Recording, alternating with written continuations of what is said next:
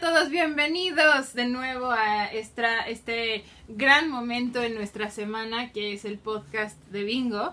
Eh, el día de hoy es un tema bien padre y es un invitado todavía más padre porque es alguien que yo no solamente quiero mucho, sino que admiro en todo lo que hace y todas las adversidades de las que se ha encontrado. Él se ha sabido reinventar de una manera muy elegante. Eh, pero primero, hablemos de reinventarnos, Connie. ¿Tú cómo estás? Hablemos de hola, hello, otro capítulo. Eh, bien, bien. Siento que cada, cada día que paso encerrada en mi casa sin poder ir a tomarme un café a algún lado, estoy como cada vez más perdiendo el control, pero aprendiendo a reinventarme. Fíjate que... Hasta me, hasta me pongo rojo. de tenerte acá. Ajá, sí, eso pasa. Es que está bien padre. Es que yo, ajá, lo estaba editando y decía, no, no, esto sí, no, esto sí, no, esto sí. Todo se queda. Pero es que justamente para este programa que vamos a hablar de la reinvención, a mí me interesa mucho, digo, la razón por la cual te invitamos no solamente es porque te admiramos mucho y yo disfruto trabajar muchísimo contigo y lo sabes, pero te he visto trabajar y yo sé que te tienes que reinventar, pero a fuerzas. A diario. Especialmente en la cuestión de las pasarelas. Entonces, a mí me da muchísima curiosidad preguntarte, ¿de dónde viene la creatividad cada vez que tienes un Fashion Week? O sea, ¿cómo ha sido la motivación en cada una de tus, digo, o por lo menos las partes más importantes en donde encuentras la reinvención para tus fashion, tus fashion eh, sí, sí, hicimos, eh, hicimos cuatro ediciones seguidas. Bueno, primero que nada, hola Connie, hola a todos los que estén conectados. un placer para mí estar aquí con ustedes compartiendo un ratito de lo que hemos vivenciado. Sabes, eh, estos momentos y estos eh, espacios que se están abriendo y aperturando para poder compartir, creo que es parte de esta etapa de reinvención y de, reset, ¿no?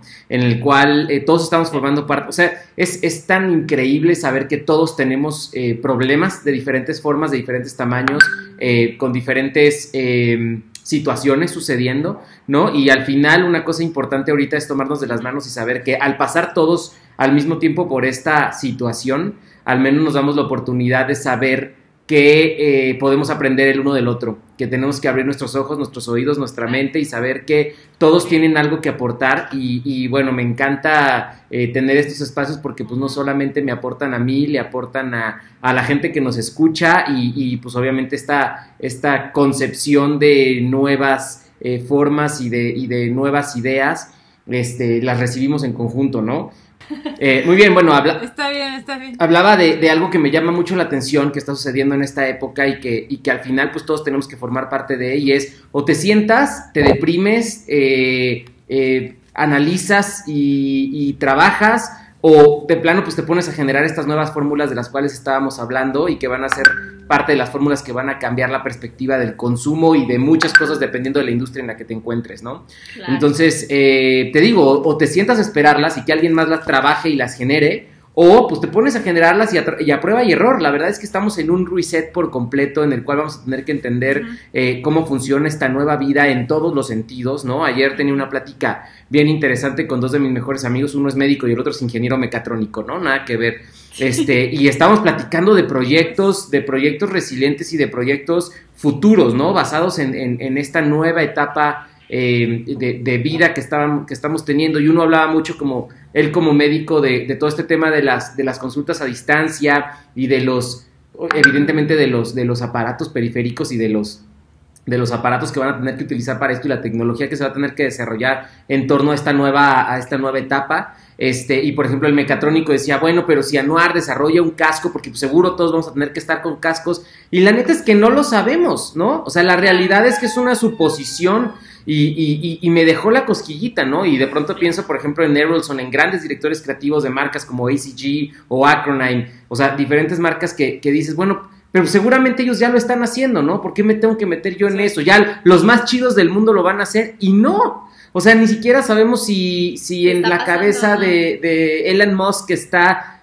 destinar a alguien de su equipo o un millón de dólares para hacer un desarrollo de un traje que tenga, que tenga este, esta tecnología, ¿no? O sea, la realidad es que te tienes que mover a hacerlo y este mundo es de prueba y error y la tecnología está evolucionando y cambiando. De pronto cuando la razón por la cual existe Mercadorama, que era este contrato de Lee Guerra donde decía eh, que en tecnologías por inventarse y galaxias por descubrirse y por lo cual este, Ahmed decidió fundar Mercadorama, ¿no? Y, leías, por ejemplo, hace 15 años el Tecnologías por inventarse y decías, ¿qué puede pasar, no? No lo tienes en la mente y de pronto surgen plataformas como Spotify y Apple Music y toda la música está en una nube y puedes acceder a ella cuando quieras por un pago mínimo mensual, ¿no?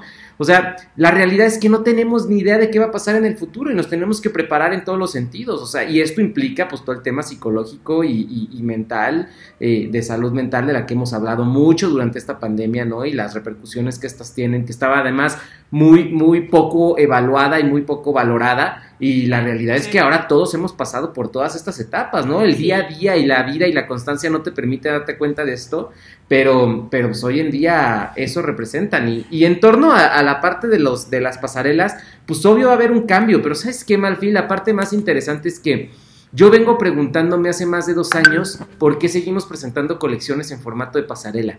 Eh, con la concepción de una pasarela como tal. En el mundo, con la tecnología y la evolución de, que hay, ¿por qué sigue sucediendo así? Y es parte de lo que platicaremos hoy. Oh, hay, hay, algo bien bonito que estuve leyendo sobre la reinvención y decía que la, la, reinvención funciona en espiral, tanto en positivo como en negativo. Entonces, si la reinvención que tú estás creando, ya hablando desde una parte muy emocional, pero también en la creación de un producto, si lo ves desde un lado negativo, obviamente esta espiral te va a hacer eh, eh, maximizar cosas negativas en tu vida. Y si lo ves de un lado positivo, pues al contrario, ¿no? Va a ser para bien. Entonces creo que vivimos en un momento donde justo literal es alguien espichó el botón de reset. Y ya chinguen todos y ni pedo. Y ahora y ahora todo el mundo ajustarse a una nueva normalidad. Me encanta el término nueva normalidad porque por más de que lo veas por, por cualquier ángulo, va a cambiar. Para, para en algo, pero va a cambiar. Y eso a mí me emociona, obviamente me da pánico también, pero me emociona un chingo. Sí, sí, hay una parte muy emocionante de esto y tienes mucha razón. Y, y, obviamente, digo, no sé si les ha pasado a ustedes si hay días con una creatividad en todos los sentidos. ¿eh? No voy a hablar de la parte creativa de, de, desarrollo como tal. Todos los seres humanos tenemos creatividad en nuestros cuerpos y, y, hay días como de mucha creatividad o de mucha energía, de mucha de mucho incentivo, ¿no? De, de qué hacer, de nuevos proyectos, de y si, y si me, me clavo en esto. Y, o sea, hay, hay muchas ideas eh, que pasan por la mente. También estamos teniendo tiempos nunca explorados, ¿no? O sea, no sabes si son tiempos libres o tiempos de trabajo. Yo, yo no sé ustedes, pero yo estoy trabajando tres veces más de lo que regularmente trabajaba desde casa, ¿no? Porque aparte... Ya lo hemos platicado, ya lo hemos... Estás en constante movimiento y estás en constante este pensamiento, ¿no? De, de, de, alternativas de trabajo. A nosotros nos ha pegado mucho a nivel económico, a nivel empresarial, este momento. Y te digo, sí hay una parte que me emociona mucho y otros días que me deprimo demasiado. ¿No? O sea, que no sé si la palabra correcta es depresión, yo creo que sí, ¿no? Porque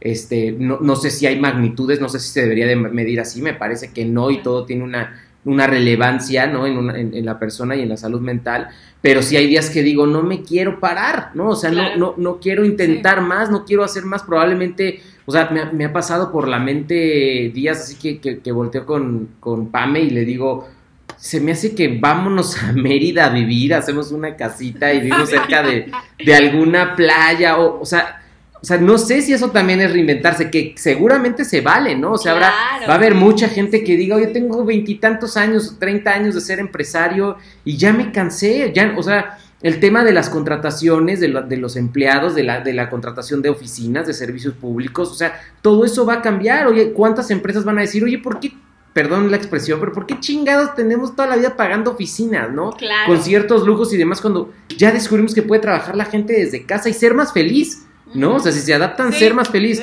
Evidentemente ahorita no lo estamos viviendo de esa manera porque pues, estamos todo el tiempo metidos en la casa, pero cuando haya restaurantes y cuando haya cervecerías y cuando haya bares y demás, eh, que esperemos que suceda, lo vamos a amar, ¿no? Entonces hay que entender eso. O sea, yo, por ejemplo, en mi caso estoy tratando de implementar, digo, dentro de las reglas, y sé que me estoy brincando pasos de lo que vamos a platicar, pero dentro de las reglas de esta nueva normalidad, por ejemplo, yo no quiero ya trabajar los viernes. O sea, ya, es, ya es algo que tengo decidido. No quiero trabajar los viernes. Ni mi gente, ¿me entiendes? Entonces, pues O sea, creo que van a ser parte de los cambios de, de, de, del día a día y de que las empresas se van a tener que adaptar y, y, Sí. y todos nos vamos a tener que adaptar y, reinventarnos, ¿Y exactamente. tú, cre- tú has sentido en tu...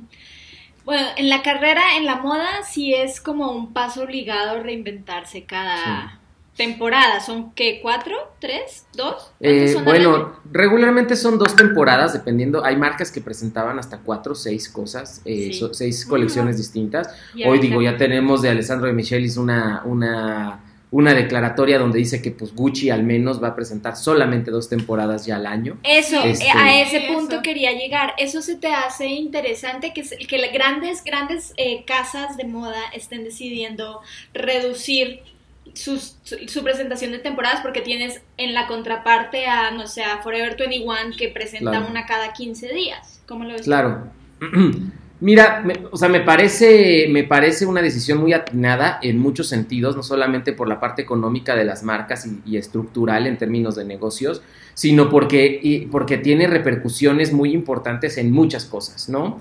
Eh, principalmente en, obviamente, la calidad de las prendas, en la calidad de la confección, en la calidad de la presentación de la colección, en la cantidad de producto que van a, que van a poder ofrecer, en el discernimiento creativo, este, y, pero mucho también en la contaminación, Claro. mucho, o sea, porque, porque mucha gente decía, bueno, la, la contaminación de las prendas. Tú sabes la contaminación y la cantidad de, eh, no sé si, no, no, no, no sé la palabra correcta para, para, pero de las emisiones, supongo que será, que genera la cantidad de tráfico aéreo que genera un Fashion Week. No, o sea, por, por la gente que viaja, es enorme. O sea, Ah. la gente viajando alrededor del mundo durante, durante las semanas de la moda es impresionante y que eso cambie evidentemente va a tener repercusiones positivas, ¿no? Va a tener algunas Claro. negativas en torno a la economía, por ejemplo, de hotelería, de, de- de- de turismo, etcétera, etcétera, pero, pero tienen que crecer otras. O sea, también esto es una sacudida para entender que hay economías detenidas que se van a tener que activar y, y otras incluso que ni existen. Sí, que van a empezar a existir. Exactamente. Claro, claro. Y, y entonces, en ese y, orden... y también se tienen que ajustar a las necesidades del público. Claro. Sí, sí, eso es importante porque también, también pues tenemos ya, o sea, mucho tiempo sabiendo que la contaminación textil es importante. Yo no me atrevería, hay muchos documentales que hablan de que es uno de los contaminantes más, yo no me atrevería a decirlo y hay mucha información también que contradice estos datos que, que han arrojado y que hay documentales y demás. Sin embargo, sí es una contaminación, ¿no? Claro. Y ya no estamos, o sea, Claro. ni siquiera las casas ni las vidas se prestan para estar coleccionando la cantidad de ropa que, que, que hoy en día la oferta eh, eh, ofrece, ¿no? Sí. Y es un espacio también en tu mente. No hay salud mental detrás del consumo continuo y desmesurado de textiles y de ropa. Sí, ¿no? yo nada más me, Este- me pongo a pensar en, en- en el diseñador que está generando colección tras colección en el fast fashion, así como vomitando ya ideas, ¿no? O sea, como de, bueno, ¿y qué más? En vez de, a mí se me haría mucho más cool eh, enfocarte más tiempo en algo, pero en algo que sea literal sorprendente, que te estés desafiando y reinventando cada vez que sacas algo.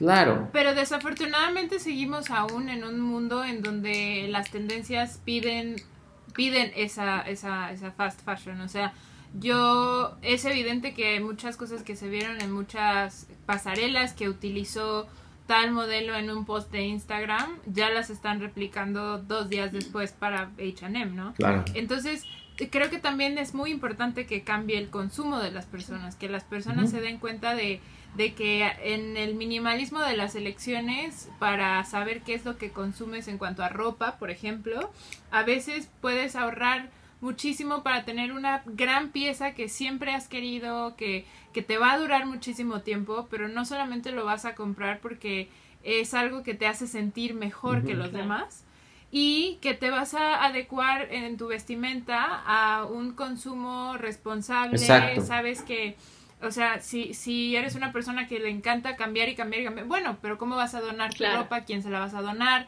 O sea, como que siento que sí necesitamos algo que sí vamos a hacer después de esto, y estoy segura, es consumidores responsables. Sí, Eso es importante. He empezado a leer mucho sobre ahora otra tendencia que se llama slow fashion y para mí esto tiene mucho más sentido en mi forma de vida que la que la eh, que el fast fashion, ¿no? Entonces, que es que puedes eh, adecuar las prendas, pero tienen que ser prendas de alta calidad para que funcionen eh, y puedas venderlas y alguien más pueda usar una prenda que está en perfecto estado y reinventarla a su modo, ajustarla o ponerle un parche o ponerle lo que quiera. Y es otra, otra, otra prenda completamente nueva. Eso me, me voló el cerebro. ¿Tú qué opinas del slow fashion? Eh, pues mira, o sea, creo que es algo que ya hemos experimentado. O sea, nuestros abuelos consumían slow fashion. Ah. O sea, la realidad de, la, de las cosas es que el consumo responsable va a estar completamente acorde a las ofertas que hay en el mercado. Este, y sí tenemos que concentrarnos, al menos yo como diseñador, una de las primeras cosas que tengo en la mente y de las acciones que estamos tomando en cuenta es seguir haciendo prendas de excelente calidad, eh, hacer más análisis más profundos de los textiles y de los insumos que utilizamos para poder brindar estas prendas de alta calidad, ofrecer servicios de garantía importante para, para la confección, porque tampoco el hecho de que hagas una revisión perfecta de las prendas no implica que no puedan llegar a tener algún defecto. O sea, hay cosas que pueden suceder, pero el servicio al cliente va a ser un tema bien importante y por último, trabajar con diseños atemporales y manejar un muy buen precio al público. O sea, por ejemplo, una de las cosas que sí creo que van a cambiar mucho la perspectiva de consumo, ¿no? O los hábitos de consumo, va a ser, eh, van a ser los de menor precio con mejor calidad. Y eso es algo que sucedía en el pasado, ¿no? O sea, eso es algo bien importante. Y que se ha cambiado, que se ha cambiado, pues, por la masividad, yo creo. Sí, bueno, por la practicidad. Obviamente, yo siempre cuando, cuando plato este, cuando, cuando platico de, los temas de fast fashion y trato de incentivar a la gente a la que me ha tocado darle conferencias a consumir productos nacionales, ¿no? Este, siempre, siempre les, les, digo esto que es bien importante, ¿no? Para que tú consumas una playera de Sara Bershka Pull&Bear o de Grupo Inditex para, hablar ampliamente de, de, una, de, un, de una empresa, ¿no? De fast fashion, que te cueste 350 pesos porque en realidad estás consumiendo una playera que costó desarrollarla 30 pesos. ¿No? Entonces, o sea, esos en los márgenes de retail de, esas, de esos volúmenes, ¿no? Entonces, pues no estás comprando una prenda de 350, estás comprando una prenda de, de 30 pesos, claro. ¿no? Entonces, eh, también en eso hay mucho valor y hay que entenderlo, y porque luego dicen, ah, es que es diseño nacional, está carísimo, pues sí, bro, pero pues cuesta trabajo hacerlo. O sea, no, no, no, no, tengo, no tengo a la cantidad de personas que tiene una empresa como H&M o Zara o Bershka Pull&Bear o logísticas y distribución internacionales, este, ¿no? Que, que tienen la capacidad de producir en China y traer, y, o sea, eso es, eso es otro tema, ¿no? Explotar personas, etcétera, etcétera. O sea, nuestro, nuestro desarrollo tiene mucho más cuidado, es, es, es, una boutique, ¿me entiendes? Es, es, en proceso de boutique y mucho más handmade y, y, demás. Entonces, o sea, incluso tratar de competir en términos de, de, de habilitación o de desarrollos, muchas veces son, son un poco como improvisados, ¿no? O sea, al menos a mí que me gusta clavarme con la línea de Anuar Layón, que es un poco menos heritage como Prima Volta, pero que tiene más procesos de, tecnología y así, muchas de las cosas que desarrollamos para empatarnos, ¿no? Con, con, lo que se está presentando en el mercado internacional, pues son improvisadas y tienes que llegar a hacer un cierre vulcanizado sin comprar el cierre vulcanizado que están vendiendo en China, ¿no? Pero lograr el efecto y la calidad. Entonces, eh, pues sí, es un tema de adaptación. Sí. Es que creo que acabas de tocar un tema muy valioso para lo que venimos hablando, que tampoco reinventarse no significa traicionarte a ti mismo con el propósito de, de mover todas tus creencias y mover todo lo que tú, tú te ha llevado a generar un árbol de valores en, en tu empresa slash vida, ¿no? Porque, por ejemplo, algo que yo, yo, bueno, le hemos admirado mucho a Anual, mucha gente que, que, que hemos que no consumimos, pero por lo menos que usamos Prima Volta, porque obviamente yo tengo mis piezas, ¿no? Es que la, la calidad de la tela es, es, es, o sea, es incomparable.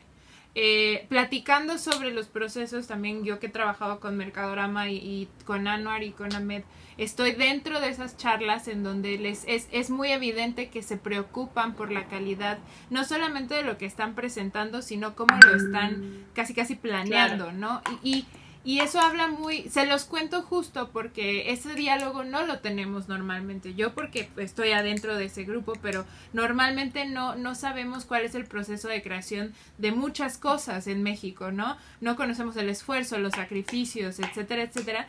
Pero también no conocemos, o sí conocemos los casos de muchas personas que de plano dejaron atrás todas sus creencias, dejaron atrás todos sus procesos y de pronto están haciendo cosas o están dando discursos completamente distintos a los que venían como que jalando porque creen que eso los va a acercar a más personas porque es lo que todo mundo está haciendo, ¿no? Por ejemplo, TikTok. A mí se me hace un fenómeno súper interesante porque en nuestro rubro, por lo menos en la música, ya en las juntas de planeación ya es como, bueno, pero ¿qué vamos a hacer en, TikTok? Sí, y es como, a ver, está fuertísimo. No porque alguien lo está haciendo, lo tienes que hacer tú. Tú eres una banda de grunge. Sí. Sí, justo. Tú estás en contra del sistema. Y sabes que justo, justo lo que estabas diciendo, no, se, me hace que se puede traducir a cualquier industria en la música. Por ejemplo, yo que soy tour manager, siempre la mayor queja que recibo del público es el boleto está muy caro. Entonces siempre trato de explicarles, ok, el boleto está muy caro, pero no pienses que todo ese dinero llega 100% íntegro al artista y ya, no, hay que pagar el venue, hay que pagar el, lo que tú estás viendo y además el boleto obviamente se va a cobrar un poco más caro si el artista está trayendo una tecnología que tú nunca antes habías visto y, te vas a llevar una experiencia. Así mismo funciona con la moda, te estás comprando una experiencia. Sí, eh, que, eso es otro tema del cual hay que hablar, ¿no? Las experiencias de consumo. O hoy en día las tienes que brindar, o sea, la importancia, y digo, yo creo que una de las cosas que, que independientemente de la viralización que provocó la circunstancia social, política, etcétera, etcétera, de México is the shit, yo creo que para muchas personas fue la experiencia de compra, ¿no? Cuando la conocieron, ¿no? El proceso de la caja, etcétera, etcétera. Y eso es algo en lo que hay que concentrarse, o sea, todo, todo el tema de consumo va a estar completamente relacionado al tema de las experiencias en general, porque además de eso vivimos, eso es lo que, se, eso es lo que permanece en nuestra mente. ¿No? Entonces psicológicamente tiene una repercusión inmediata en, nuestra mente, en nuestro gusto, en nuestro tacto, en nuestra percepción, etcétera, etcétera. Entonces, tengo una pues, es un tema importante. Tengo una experiencia bien bonita con, con Mexico's the Shit, eh, porque yo soy colombiana, entonces, como, como lo ah, sentía en la industria. No me digas. es verdad eso. en la industria de la música eh, siempre me he sentido como la extranjera, ¿no? Y cuando Malfi me dijo, oye, estamos trabajando en esto, no sé qué, bla, bla, bla, bla, bla. Eh, ¿qué artistas traes? Y yo, pues este, este y este. Y me dice, bueno, y aquí te va tu chamarra también. Y yo cuando la recibí, o sea, te lo juro que sentí como soy parte de México, o sea, me sentí identificada, te lo juro, o sea, no te lo conté, Malfi, pero sí me pasó y sí sentí eso bien bonito de, soy parte de, de, una comunidad muy grande y de una cultura que me encanta y que adoro y que me ha dado mucha felicidad en la vida, entonces dije, a huevo, o sea, eso es, eso es lo que engloba el yo tener un producto de Mexico's the Shit. No es tener un statement ni, ni nada de eso, sino es ser parte de una comunidad que, que te, que, está bien bonito. Da la bienvenida con el que te quiere mucho y que nunca te vamos a dejar ir. Pero es que sí, sí, sí hemos tenido una, muy mala... hemos tenido como que una muy mala perspectiva o no sé, muy mala consumo, por así decirlo, donde es, a ver, sorpréndeme, a ver, dime, dame esto, a mm. ver, dame esto. Y yo voy a elegir si yo lo voy a consumir. En lugar de decir, no, yo voy a ser parte de esto. Entonces, yo voy a ser parte de un concierto, yo voy a ser parte de una colección de un, de un eh, diseñador mexicano, yo voy a ser parte de un colectivo. Eh, y, y, es más como una cuestión de voy a investigar cómo está la onda, cómo se originó, etcétera. No, es como un dame, dame, dame, dame, dame, dame. Y es horrible, es horrible. Ahorita, ahorita con, con, con, la pandemia, no sé si a ustedes les ha pasado, pero a mí me ha hecho re, re como irme un poquito hacia atrás y empezar a pensar mis hábitos de consumo generales, ¿no? Ah, Entonces, literal, limpiando la casa empiezas a ver siete playeras igualitas y dices, bueno, ¿qué, qué, qué está pasando aquí, no? La cantidad de pendejadas que uno tiene. Ajá. O sea, está impresionante. Entonces, eh, es como, si, si no han escuchado el concepto minimalismo, les, les los invito a que, a que lo empiecen a investigar, porque es algo bien bonito y puedes tener las cosas básicas y no quiere decir que tú vivas sin lujos ni nada de eso, pero sí puedes tener lo básico y estar tranquilo en vez de en vez de estar volviéndote loco la cabeza de cada mes necesito comprar una playera blanca nueva porque las que compro son de 100 pesos, inviértele, inviértele 800 mil, sé lo que cueste, a una de mucha más calidad, que dura toda la vida. que, que eso, Connie, es lo que yo quiero como, como resaltar de esto que acabas de decir. Es bien complicado que nosotros que nos dedicamos a ofrecer consumismo, hablemos de consumismo y de minimalismo. Pero, eh, pero justo tener una mentalidad abierta a ese cambio basado en tu experiencia personal de consumo, creo que puedes ofrecerle a tu, a tu cliente, a tu cliente final, eh, a tu seguidora, a la persona a la que, te, que, que quiera consumir tu producto, una experiencia muy real, o sea, la realidad de las cosas, ¿no? Claro. Y eso hace una apertura también de, de- del- del negocio completamente distinta, ¿no? Y muy genuina de, de tu parte. Sí. Entonces, este, sí, o sea, estoy completamente de acuerdo con eso. Y va, y va de la mano eso- con todo el consumo local que se ha generado a través de, de- de la pandemia. Sí. Yo creo que va, viene una ola fuerte de consumo local, ¿eh? O sea, ya hay que empezar a planearlo entre todos en nuestra covachita porque se viene algo bien bueno, creo yo. Pero bueno, Sí. este, yo justo, eh, no, no cambiando de tema porque no estamos cambiando de tema, pero yo, a mí me surgió una, una duda un poco como más de, de, inicio, de proceso, de planeación. ¿Tú cómo ves la reinvención, Anuar? O sea, ¿es un proceso, es un eureka, es un momento eureka, es un, es un, ok, me voy a reinventar, me siento y pongo en mi lista de pendientes reinventarme? ¿O cómo, o sea, cómo, qué, qué es el reinventarse? A mí me ha costado mucho trabajo, Malfi. O sea, la verdad es que nos ha pegado tanto esto a nivel, a nivel empresarial y, o sea, y demás. O sea, han sido como semanas muy rudas de cambios y de modificaciones, pues, o sea, de, de, pues, de tener que decirle adiós a gente que tienes colaborando con ellos mucho tiempo, Claro. ¿no? De, de, de, y, y, pues de, y de decidir, ¿no? Ahorita pues es lo tuyo o lo mío, ¿no? Y no por un tema egoísta, sino porque pues no alcanza para todos, ¿no? Entonces, eh, no sé si tenga que ser algo que pongas en una lista, no sé si te tengas que forzar a hacerlo, creo que es muy egoísta de nuestra parte decir, ponte a hacerlo, ¿no? Esfuérzate y levántate y haz ejercicio y hazte desayunar y luego hazte de comer y tus juntas y esto y el nuevo negocio y piensa en una cosa nueva y demás. Es una locura, o sea, yo creo que es válido que alguien decida, yo me voy a acostar toda la pandemia y voy a ver películas, o voy a leer libros, o voy a tomar cursos. O sea, yo así inicié, tengo siete cursos y no he podido tomar ni uno, ¿no? O sea, me compré siete cursos online y no he podido tomar ni uno. Y las necesidades de la vida te van haciendo entrar como en, como en, como en una etapa en la que, y como todo y como siempre, ¿no? Va- van, ciertas cosas van ganando prioridad en base a tus necesidades. Yo creo que lo que sí es necesario hacer es darte un tiempo y sentarte a saber qué es lo que quieres en el futuro y qué es lo que quieres de tu vida. No, a mí hace muchos años me dieron esta lección y no la he sabido implementar y creo que es algo que justo mientras lo estoy diciendo estoy pensando en tengo que ponerme a hacerlo. Tie- Tiene, tiene uno que planear, tienes que verte de aquí a 5 años y luego a 10 años y hacer un plan de vida para poder generar y, y- y- y anotar y rayar tus objetivos y decir, esto es lo que me va a llevar ahí, ¿no? Este, Claro. de pronto estamos involucrados en 20 proyectos a la vez, ¿no? Sí. Este, porque tenemos la capacidad y porque somos pistolitas y porque creemos que, que podemos con todo, pero pues de pronto no estás atendiendo el más importante, ¿no? Claro.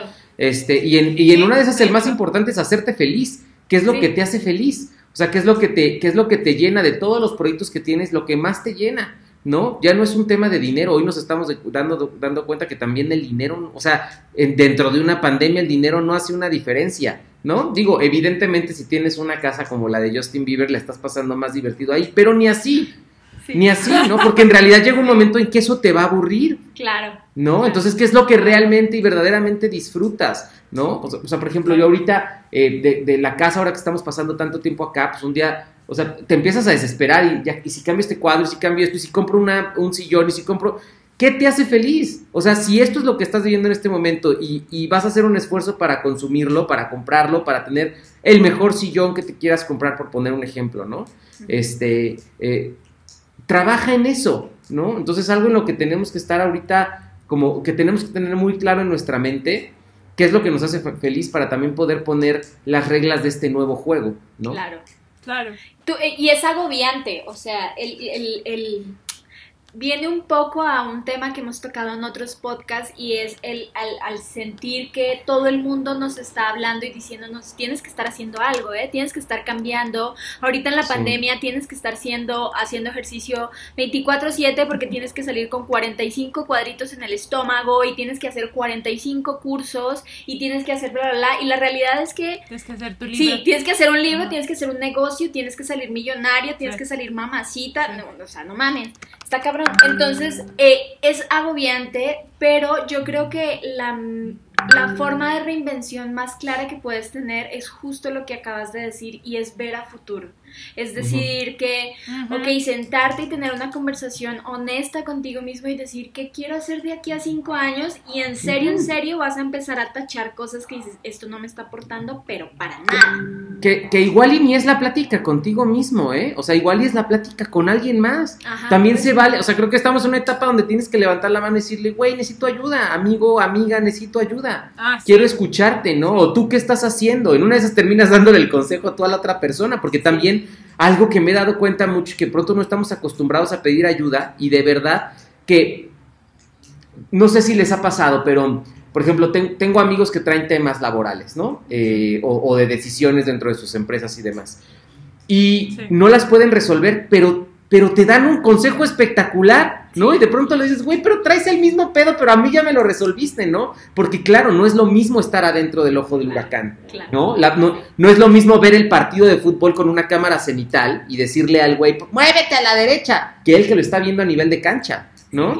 Entonces, eh, pues creo que eso también es bien válido, ¿no? y te digo, y para los que tengan ganas, creo que es un muy buen momento para generar estas nuevas fórmulas si no las tienes, no te juzgamos, pero si las tienes y puedes generar estas nuevas fórmulas, te lo vas a agradecer y te lo vamos a agradecer muchas personas, porque de eso se trata, ¿no? Ahora, si van a estar primero empresarialmente y a nivel negocio y, posicionamiento y demás, si van a estar primero las personas que están haciendo el intento ahorita y que, trabajan a prueba y error que los que se esperan a, que los, a los que lo desarrollen. Y ya después no te estés dando de topes diciendo, claro. yo lo había pensado, pero no lo dicen. No, sí, sí. Y eso ya es un tema de competitividad laboral. No tiene nada que ver con lo otro que estamos hablando y que si sales con los 13 cuadritos o no, que, que tiene su complejidad y demás. Pero es, es que es lo que quieres. O sea, si lo que quieres es salir mamado de esta pandemia, entonces sí chingale, papá, aunque te cueste trabajo. ¿No? Si lo que quieres es salir con una nueva perspectiva de negocio, entonces sí chingale, aunque te estés quejando. Para mí los lunes y los martes son una mentada de madre. Y termino muerto el viernes. O sea, lunes y martes es cuando empiezas con la semana y que y, el martes en la tarde quieres claudicar de todo. Sí, sí. ¿No? O sea, y el miércoles ya hay tantito más energía y dices, bueno, pues le tengo que chingar, ¿no? Es parte de lo que tenemos que vivir si quiero seguir haciendo lo que hago, ¿no? Pero pero sí, sí, sí hay mucho tema de, de, readaptación. Sí, y me encanta que podamos dar este, este, estas razones y estos motivos a generaciones más chicas, que yo siento, por lo menos mi perspectiva ante como veo que ellos ven la vida, es como, pues ya, algo llegará, algo va a pasar, yo tranquilo por la vida, no sé qué. O sea, sí es importante que sepas que si quieres algo tienes que ir detrás de ello y tienes que buscar la forma de conseguirlo y tienes que trasnocharte un millón de días o tienes que ir a aprender con mil personas diferentes o tienes que pedir ayuda. Entonces es importante que sepas que el reinventarse tampoco es algo que pase de la noche a la mañana, sino que es todo un proceso. No, para nada, esto es muy nuevo y mira, o sea, cuando empezó la pandemia me aventé varios, varias pláticas de Zoom con los diseñadores más importantes a nivel internacional, o sea, este, de verdad que estuve, estuve en un Zoom con Mark Jacobs, con Virgil Abloh, o sea, estuvo impresionante. Vogue hizo una cosa ahí, una iniciativa con Vogue y demás, y te lo juro que no había nadie que dijera, ah, no, sí, a huevo, este es el futuro. No lo hay, o sea, todo está muy incierto. Mark Jacobs decía, yo no sé trabajar más que con mi equipo sin tocar las telas. La pandemia en Italia estaba todo lo que daba y las telas vienen de Italia. O sea, o sea, hay gente que dice, no tengo ni idea, esto no es una dinámica personal, es una dinámica mundial. Entonces, eh, claro, claro que va a tomar tiempo ajustarse y entenderlo. Está, está muy cañón porque aparte también tiene que ver con lo que lo acabas de decir también, eh, con el que la, la reinvención. la reinvención eh, se origina también de experiencias con otras personas. Creo que es muy importante que eh, aprendamos a salirnos de nuestra propia cabeza, ¿no? que aprendamos a dejar de oírnos a nosotros siempre para oír a los demás, porque en esa apertura de no ver lo que están haciendo los demás, no, ni siquiera, es como el mundo no lo estás viviendo solamente tú, ¿no? Entonces quizás puedes encontrar inspiración o motivación o, salud en algo que alguien más dice que chance no tiene nada que ver con el tema que tú estás diciendo, pero para la otra persona resulta ser como, no sé, una charla, una idea, una sugerencia, pero para ti es así te va a resolver. Te cambia la vida. Claro. Sí, claro. Entonces creo que es muy importante también tener la mente abierta y, y, y este ejercicio de salirte de tu mente, ¿no? Dejar de escucharte, que es según yo es muy sano porque todo lo que dices en tu cabeza no existe. Eso es algo que me pegó súper fuerte cuando lo entendí. Todo lo que piensas no existe, no hay. Y no es cierto, te lo inventas tú. Una cosa es la realidad y otra cosa es como tú asimilas esa realidad. Entonces cuando tú ves la, la, la, vida hacia afuera de tus ojos, empiezas a descubrir cosas que nunca se te hubieran ocurrido, que nunca hubieras visto. Por eso yo soy tan creyente, o sea, yo me regaño cuando estoy mucho tiempo en el celular porque no estoy viendo, o sea, no estoy viendo si algo enfrente de mí está pasando que es maravilloso, entonces como que a veces yo era adicta, adicta a todo el tiempo estar enfrente del celular y ya después en la calle me topaba amigos, eh, veía como un perro súper bonito, veía una morra que estaba vestida increíble y le copiaba, ¿no? Entonces como que todo eso antes me lo estaba ahorrando y, ahorita con la reinvención necesitamos salirnos de nuestra cabeza de vez en cuando y escuchar lo que los, los problemas de los demás porque chance los podemos ayudar nosotros también. Ah, hay un libro bien interesante que no recuerdo el nombre ahorita, Malfi, pero justo habla de la perspectiva visual que te da, por ejemplo, manejar en moto o en bici está bien interesante, o sea, porque pues obviamente te desconectas de todo. Y, lo que dices del celular, ¿no? De pronto pasas por un lugar y dices, güey, qué chingón está esta casa, porque, o sea, paso diario aquí porque nunca, la, había visto. ¿No? Pues sí, claro, es este tema de la cantidad de cosas que tenemos en la cabeza. O sea, hoy somos, hoy somos multidisciplinarios, muchos de nosotros, y eso, y eso nos ha abierto muchas puertas, pero nos ha cerrado muchas otras también, ¿no? O sea, si te pones a pensar dentro de esta planeación de futuro consciente, de, pronto pues te vas a dar cuenta que al ritmo al que vas, la meta a la que estás esperando llegar con la forma de trabajo que estás teniendo ahorita, probablemente no la vas a cumplir. Y si cuentas esos 10 años, porque yo tengo, estoy a punto de cumplir 35 años, en 10 años voy a tener 45 y yo no sé si en 10 años logre estas metas que me estoy esperando en, en, en torno a lo que estoy haciendo y de la manera en la que lo estoy haciendo. Y qué frustrante que a los 45 no esté descansando un poco más y que siga igual de en chinga que como estoy ahorita, ¿no? Claro. Entonces, como, justo, justo esa es una pregunta que yo tengo. Es muy agobiante, sobre todo en la industria del diseño, en la industria de la moda, porque la presión externa es constante en el tema específico de la reinvención. ¿Cómo, ¿cómo lidias tú con tener que reinventarte ah. cada vez? Yo, yo te iba a preguntar, yo te iba a preguntar eso, Connie, que si me ayudas a resolverlo. No, no es cierto. Em, es complicado, y más ahora con la presión que hay en redes sociales, ¿no? Sí. Yo personal, por ejemplo, todo 2018 y parte, de hecho, para mí, o sea, gran parte de México is the Shed la viví en automático.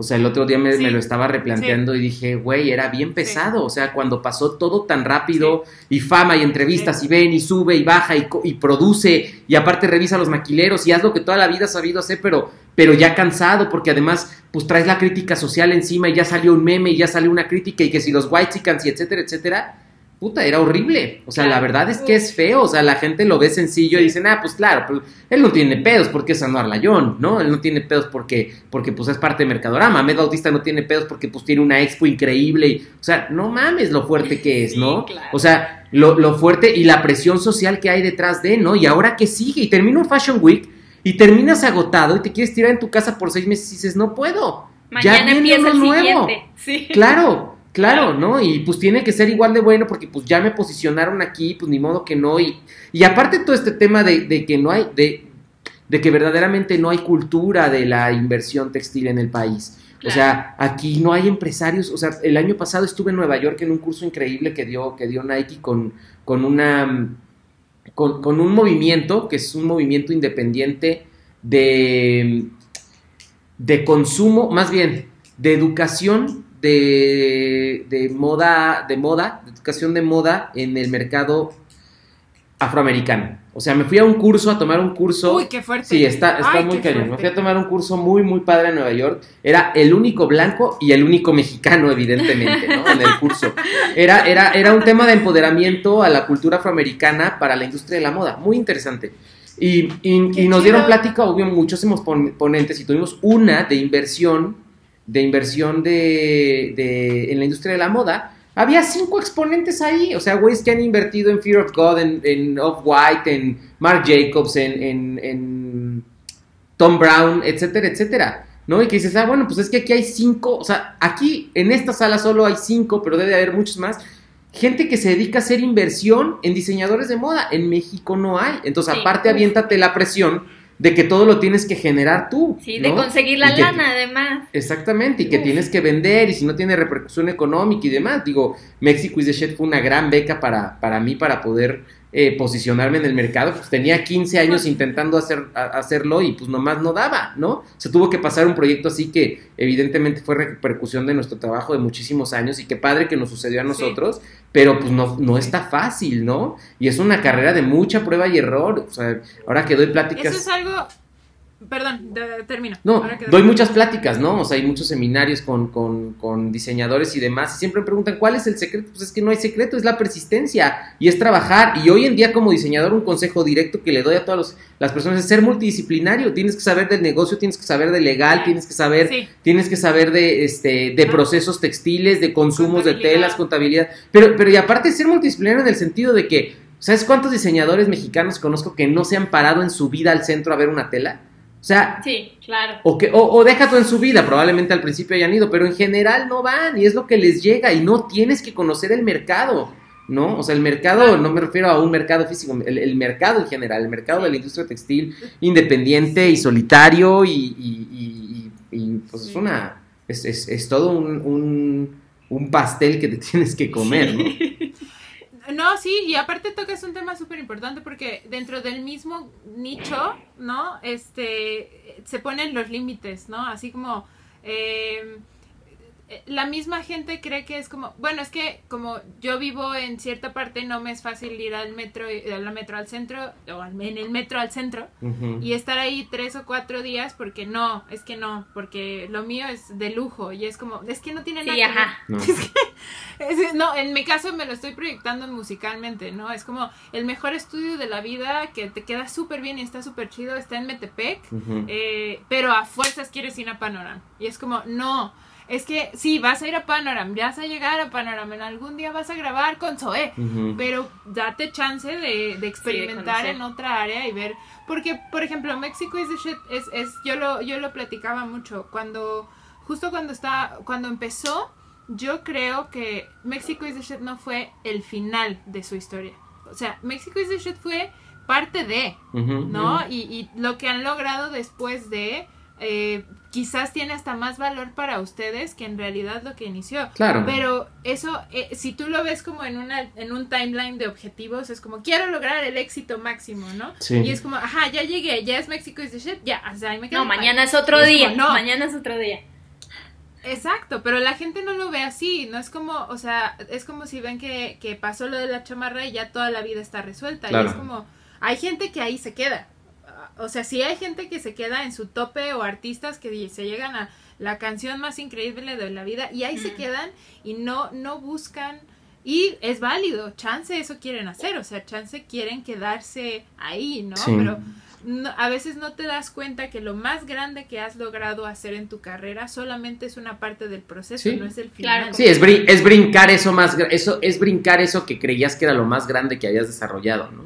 Sí. Exacto. exacto. Hay, hay un libro que estoy recordando ahorita que se, se llama Roba como un artista, no me acuerdo. Ah, sí, Sí, lo amo, no me acuerdo el nombre Sí, del, sí, del, sí. Del, del- del escritor, pero justo habla de eso. O sea, las cosas que se van a inventar en realidad ya están inventadas. O sea, en la moda, Sí, eh, hablando muy, yo no tengo idea del tema, pero pues existe la falda, el pantalón, la playera, el- Sí. la túnica, todo eso. Entonces ya está. Lo único que tienes que hacer es adaptarlo a tu visión de ver ese mundo, ¿no? Y esa prenda. Lo mismo pasa en la música. O sea, los géneros, los instrumentos están inventados, eh, los géneros de música muchas veces ya están inventados. Entonces lo que haces es adaptar. Y sí, son readaptaciones, ¿no? O sea, son, tu son, son historia. fórmulas. esa es una sí. Y reinvención. también y también saber contar la Exacto. historia en el momento adecuado, que es lo más importante, que es de nuevo prender estas antenitas de, ok, mi, ¿cuál es el discurso que está ahorita claro? ¿Es mi discurso? Chido, démosle. Y vámonos, sobres, ¿no? Claro. Pero bueno, desafortunadamente hemos llegado a la parte final de este podcast. Siempre se nos pasa el tiempo volando. Siempre se nos pasa. Y, y, y evidentemente eh, te vamos a volver a invitar a otro Sí. podcast de otro tema porque disfrutamos mucho hablar Gracias. contigo y, y creo que admiramos mucho admiramos mucho tu pasión por por hacer las cosas Anuar. Yo creo Gracias, que algo algo que yo te he aprendido mucho es tu tu motivación y tu tu tu drive que se origina mucho de tus valores familiares que también admiro mucho. Eh, es bien padre eh, la, la familia de puede o sea puede venir Anna Wintour pero la que se va a sentar enfrente de su pasarela es su mamá. Y Anna Wintour se va a ir para atrás y yo justamente amo que dentro de todo lo que haces integras mucho a tus valores, a tu familia, a tus creencias y te ha llevado muy, lecho- muy lejos y estoy segura de que te va a llevar más. Gracias. Pero eso no significa que estás exento a volver a estar en este podcast, al contrario. Eso. Exacto. Es- No, feliz de la vida. Muchas gracias por el espacio, de verdad. Ahí, ahí sí- siempre cerramos, siempre cerramos cada uno con una recomendación con respecto al tema de la reinvención en este caso. Y pues nada, ¿tú qué le podrías recomendar Anuar, a, a nuestro, a, la gente que está escuchando este podcast? Que puede ser como una persona o una cuenta o un libro o una película que a ti te haya marcado y que digas, claro, así se ve la reinvención y eso es lo que me gustaría que se llevaran ustedes. Um, mira, ahorita estoy leyendo un documento que no sé si se pueda compartir en alguna parte, me lo acaban de compartir.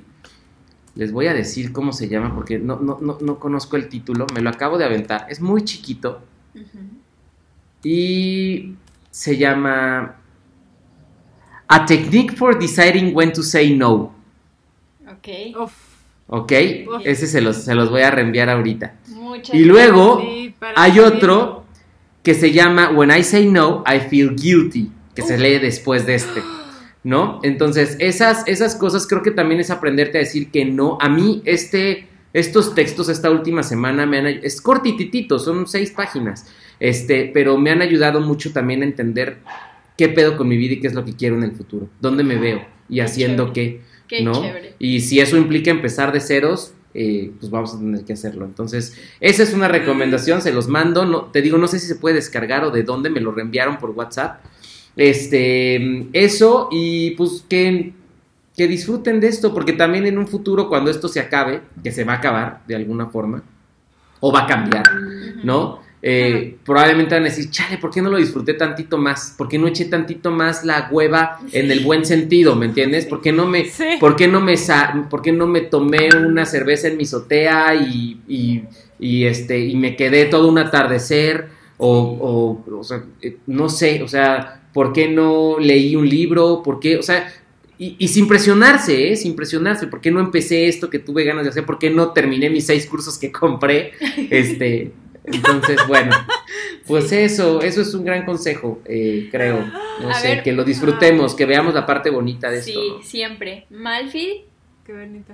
Pues fíjate que yo, eh, en lo- la poca experiencia que yo tengo en cuanto a, a moda, digo, me gusta, la, la leo, la admiro, la todo, la... ajá.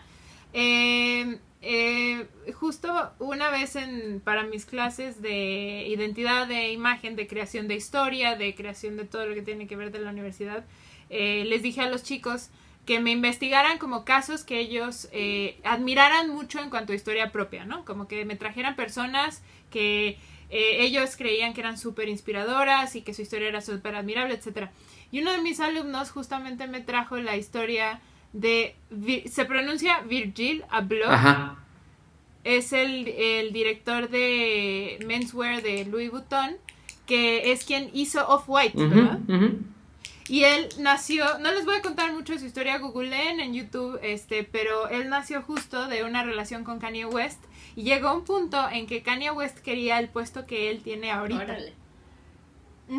Pero tiene, o sea, su historia es súper interesante porque es un, un- un negro de Estados Unidos que, o sea, tiene toda la identidad del streetwear y que de pronto aparece y es el director del menswear de Louis Vuitton, ¿no? Entonces, eh, a- me gusta mucho este como rup- ruptura de paradigmas, ¿no? De rompió todas las reglas, todas, o sea, desde quitarle la chamba al mejor amigo, convertirse en el director, exacto, y convertirse en el director de una marca de blancos, 100%, eh, etcétera, etcétera. Entonces me gusta mucho su historia y eso es lo que yo recomiendo. está y aparte no es diseñador de modas, esa parte también está padre, él es arquitecto. Es que es mercadólogo. Es Exacto, arquitecto. Es, arquitecto. Y empezó haciendo playeras, ¿no? Sí. Y la razón por la cual la gente empezó a confiar en él era porque su proceso de producción era como muy, muy rápido. Órale. O algo así. Órale. Dense una leída, está bien padre. Órale.